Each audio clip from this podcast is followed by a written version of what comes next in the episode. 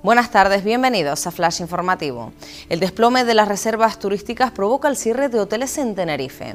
La Mar Costa Los Gigantes clausura el domingo y el Bahía Príncipe Fantasía lo hará hoy tras el fuerte retroceso de visitantes. A esta lista lo más probable es que se unan algunos mayas que las restricciones a la movilidad impuestas por los gobiernos de los principales países emisores, así como a las limitaciones aplicadas a la isla, han abocado a muchos empresarios a tomar esta decisión proceden al desembarco del pasaje del ferry en Callado Nagaete ante las dificultades para desatascarlo. El Ventago Express de Fredolsen quedó inmovilizado la pasada noche con 59 pasajeros y 17 tripulantes que se encuentran a bordo ilesos cuando llegaba procedente de Santa Cruz de Tenerife debido al mal tiempo reinante en la zona.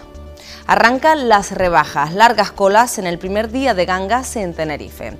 Los comerciantes esperan recuperar algo este fin de semana para hacer frente al parón en seco de los próximos meses. Según el secretario de la Federación de Áreas Urbanas de Canarias, las esperas se deben a las limitaciones de aforo que se ha reducido el 30% por las medidas sanitarias impuestas por el Ejecutivo.